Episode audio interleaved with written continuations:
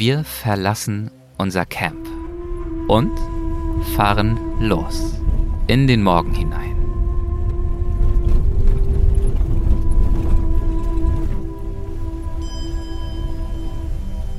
Und zwar mit einem Jeep über eine Holperpiste, die uns ordentlich durchschüttelt.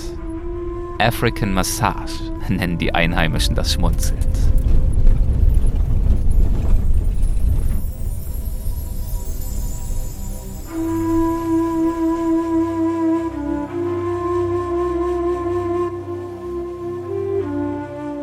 Wir wollen heute ganz tief reinfahren in den Serengeti Nationalpark in Tansania.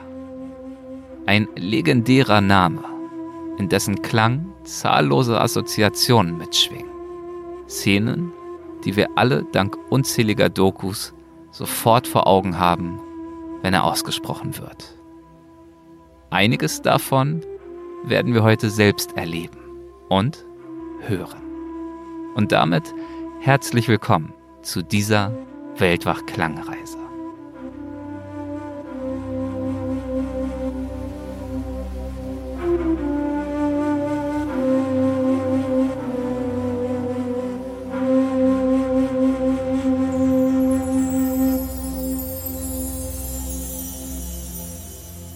Begleitet vom Rütteln und Poltern des Jeeps schließt du deine Augen und setz dich aufrecht hin.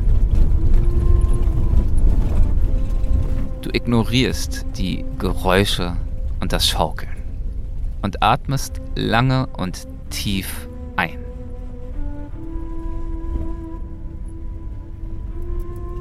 Und ganz langsam wieder aus.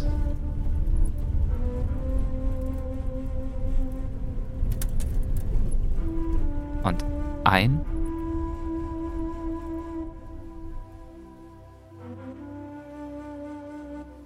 Und aus.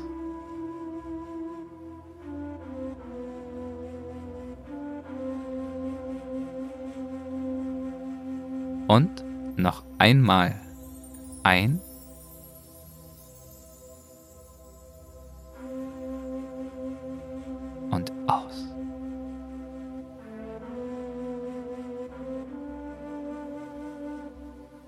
Spüre, wie dein Körper schwer wird.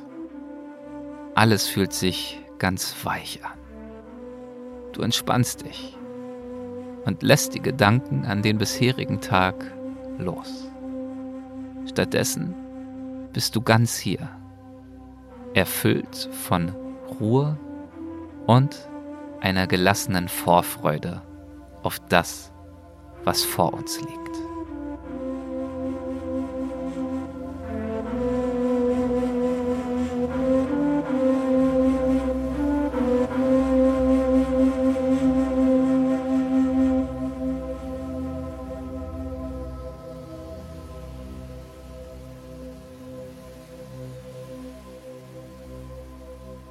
Schon bald sehen wir ein halbes Dutzend Giraffen, die sich an hohen Akazien gütlich tun. Drumherum verteilt stehen mehrere Dutzend Gnus in Begleitung einiger Zebras. Auf den Rücken der Giraffen, Gnus und Zebras sitzen etliche Rotschnabelmadenhacker, kleine Singvögel, die mit den Säugetieren eine Symbiose eingegangen sind und sie von Zecken, Flöhen und Hautparasiten säubern, die sie fressen. Es ist ein bezaubernder Anblick. Es sind solch unterschiedliche Tiere und dennoch arbeiten sie zusammen und helfen einander.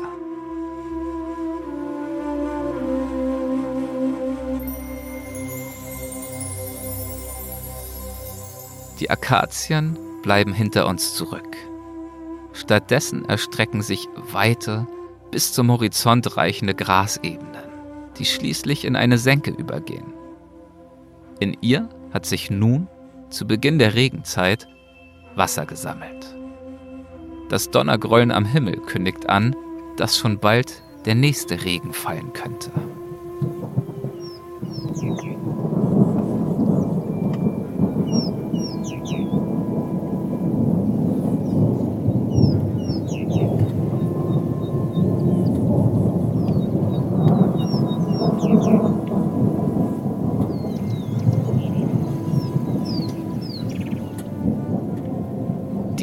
Ist das sogenannte Hidden Valley.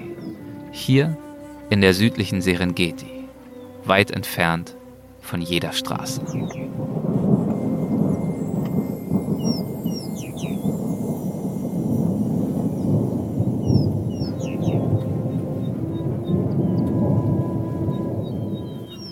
Die Landschaft entfaltet sich wie ein lebendiger Wandteppich. Weit und endlos erstreckt sich die Savanne. So weit das Auge reicht. Eine Leinwand aus gedämpften Gold- und Erdtönen, die am Horizont auf den Himmel zu treffen scheint.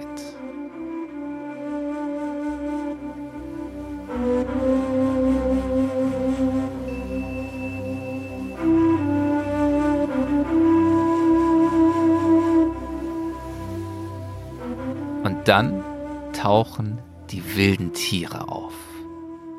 Anmutige Gazellen bewegen sich in einem Rhythmus, wie ihn nur die Wildnis kennt.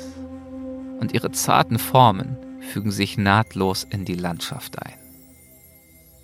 Der König der Savanne, ein Löwe, macht sich mit einem mächtigen Brüllen bemerkbar, das durch die Luft schallt und daran erinnert, dass dies ein Reich ist, in dem ungezähmte Kräfte herrschen.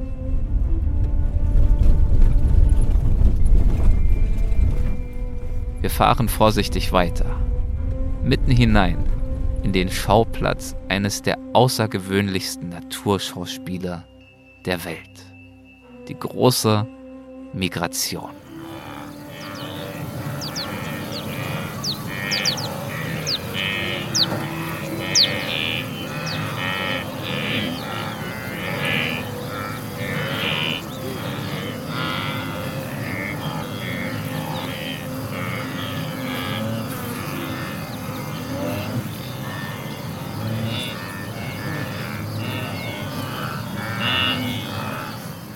Mehr als 1,3 Millionen Gnus streifen jedes Jahr quer durch die Serengeti.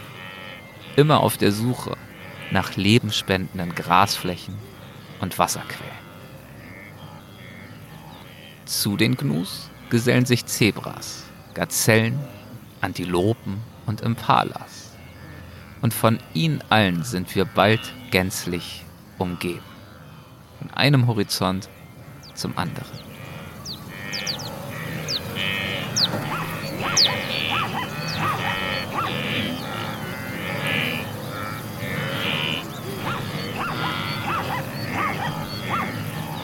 Dabei sind die Gnus bei weitem in der Überzahl. Sie sind etwa fünfmal so zahlreich wie die Zebras. Beide, die Gnus und Zebras, brauchen sich während der Wanderung gegenseitig. Zebras haben gute Augen, aber einen schlechten Geruchssinn. Ganz anders die Gnus. Sie können außerordentlich gut riechen, sehen aber miserabel. Deshalb sind sie immer gemeinsam unterwegs, um gegen Angreifer besser gewappnet zu sein. Zudem essen beide Tierarten unterschiedliche Teile des gleichen Grases, stehen also nicht in Konkurrenz zueinander. Auf ihrem Weg nach Norden weiden die Zebras das hohe, nach der Regenzeit vertrocknete Gras ab. Sie bevorzugen längere Grashalme.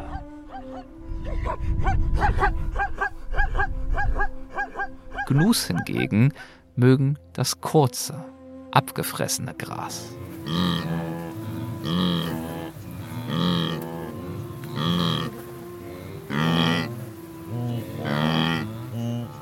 Indem sie das kurze Gras abweiden, regen sie es zu neuem Wachstum an.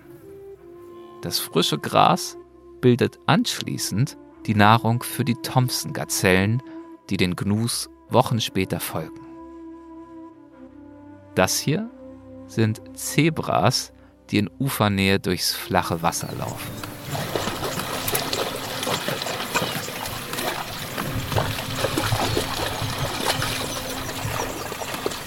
Die Wasserlöcher vor uns sind ein regelrechter Magnet für Tiere.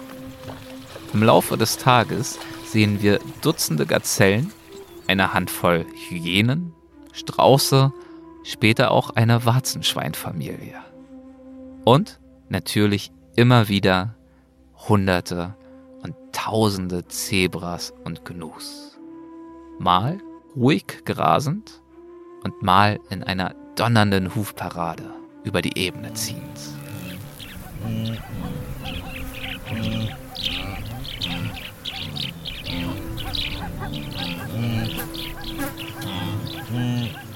Immer größer und dichter werden die Tierherden, bis sie schließlich die Landschaft nahezu komplett ausfüllen.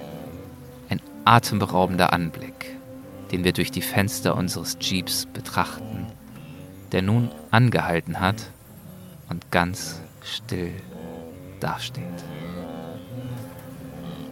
Du betrachtest staunend die endlose Grasebene, bevölkert mit einer ebenso unendlichen Anzahl an jungen und alten, kleinen und ausgewachsenen Zebras und Gnus.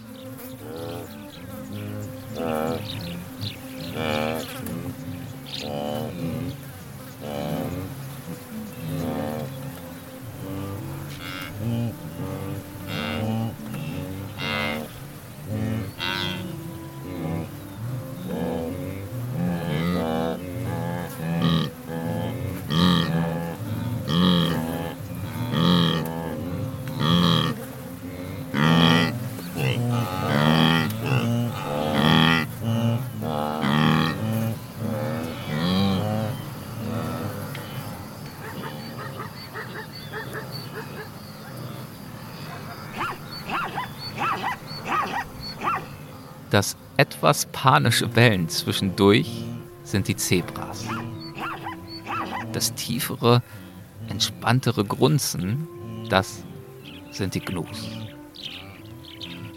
Die Gnus und Zebras werden umschwirrt von dichten Wolken aus Fliegen.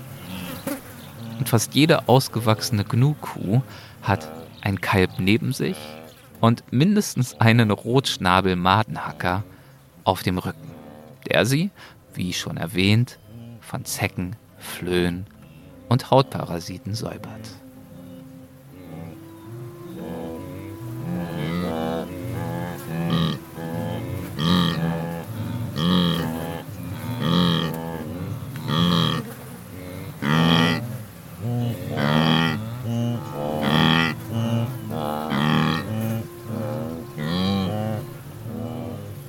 Es handelt sich bei den Gnus vor allem um die Serengeti Weißbartgnus, die häufigste Gnu-Art.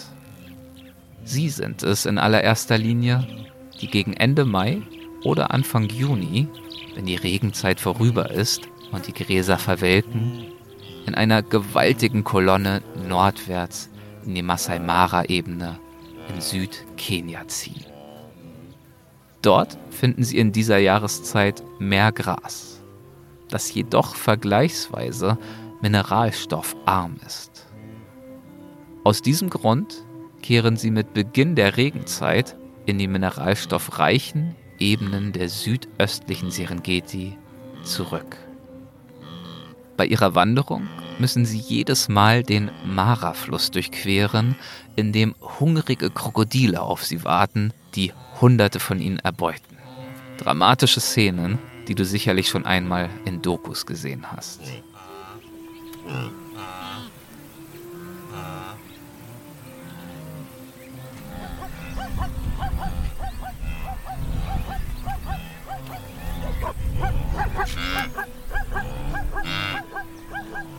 Das zum Schluss war noch einmal ein Zebra. Vermutlich eine Zebrastute, die ihr Fohlen in dieser Masse aus Tieren sucht. Weil jedes Tier eine einzigartige Stimme hat, erkennen sie einander auch über längere Distanzen.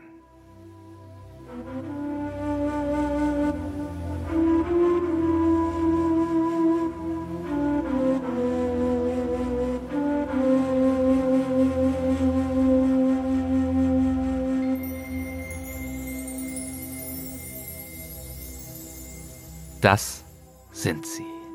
Die magischen, unvergesslichen Momente in denen die Natur hier auf all unsere Sinne einwirkt.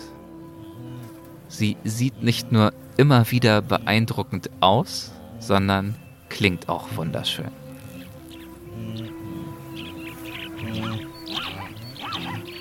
Dazu der Geruch des Grases und des Regens, der bereits in der Luft liegt und den der Donner noch immer gelegentlich ankündigt.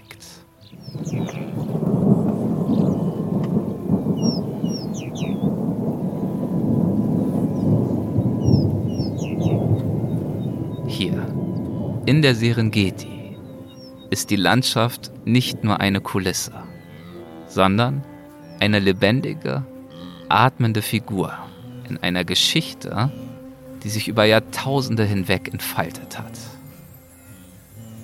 Jeder Fels, jeder Baum, jeder Grashalm zeugt von einer Welt, die von den Lebewesen, die hier zu Hause sind, geformt wurde und wird. Es ist ein Ort von unverfälschter Schönheit, an dem sich der Kreislauf des Lebens in einer Szenerie einer unberührten Wildnis abspielt. Danke, dass du uns an diesen ganz besonderen Ort begleitet hast. Unsere Klangreise zu den Gnus und Zebras der Serengeti kommt damit zu ihrem Ende mach es gut und bis zum nächsten Mal.